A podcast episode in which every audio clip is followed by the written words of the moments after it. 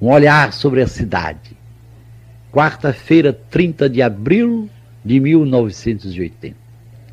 Meus queridos amigos, sinto alegria especial quando tenho notícia de irmãos evangélicos que uma vez ou outra escutam nosso programa de rádio. Tenho então que dar uma explicação especial a estes queridos irmãos.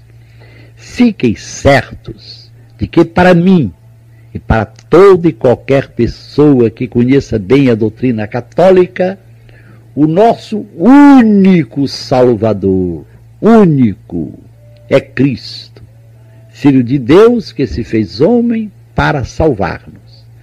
Maria, a mãe de Cristo, não é de modo algum vista como salvadora.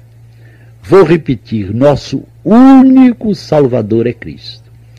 Entendo que vocês tenham de vez em quando a impressão de que exageramos em nossa atitude para com Nossa Senhora. Mas vocês se lembram da profecia que está no Evangelho, no hino que Maria cantou ou rezou quando foi saudada por sua prima Isabel. Todas as gerações me chamarão bem-aventurada. Os católicos e os ortodoxos continuamos, costumamos dedicar o mês de maio àquela que foi escolhida por Deus para ser mãe de Cristo e nossa mãe. Tenho paciência de escutar este edital para a vigília de maio, edital para 30 de abril. Senhor, baixa um edital com a tua chancela de Deus e de Rei.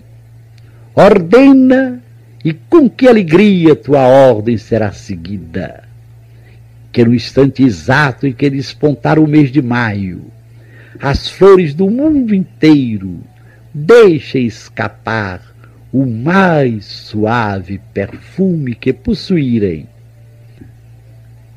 Só assim a terra do exílio poderá saudar devidamente a Senhora de Maio, a rosa mística, a rainha das flores. Posso apresentar ainda uma meditação intitulada Salve Rainha? Sinto que estou na terra, não tanto quando os meus pés se arrastam pelas estradas e pelas ruas, tropeçando, cansando, nem quando o suor me banha a testa ou tenho de abrigar-me contra o frio.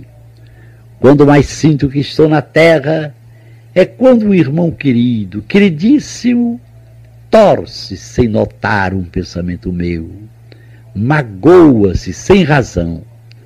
E o mais triste é que em certos instantes o melhor é calar, pois quanto mais se explica, mais aumenta a confusão. Em momentos assim, entendo como nunca a salve rainha, e ergo os olhos aflitos e o coração amargurado à doce rainha, deste triste vale de lágrimas. Até amanhã, às cinco para as sete, se Deus quiser.